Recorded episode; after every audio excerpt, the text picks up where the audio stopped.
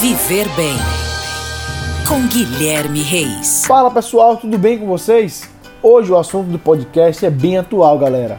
Com o advento da pandemia, sabemos que, principalmente em seu início, houve um debate recorrente quanto à ciência e sua importância.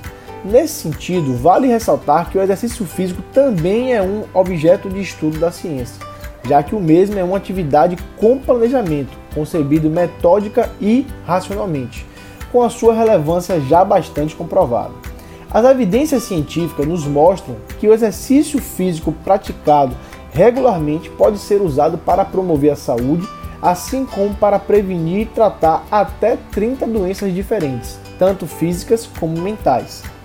Novos estudos apontam que a atividade física regular diminui os riscos de depressão e reduz a perda cognitiva em pacientes com mal de Alzheimer, por exemplo.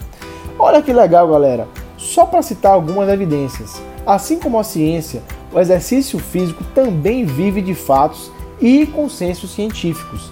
Atualmente, a atividade física é um dos principais temas estudados na ciência médica e de saúde em geral.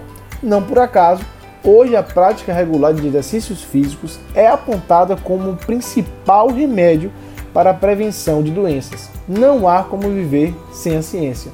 Ficamos por aqui, um grande abraço e até a próxima. Oferecimento: Rede Alfa Fitness transformando vidas.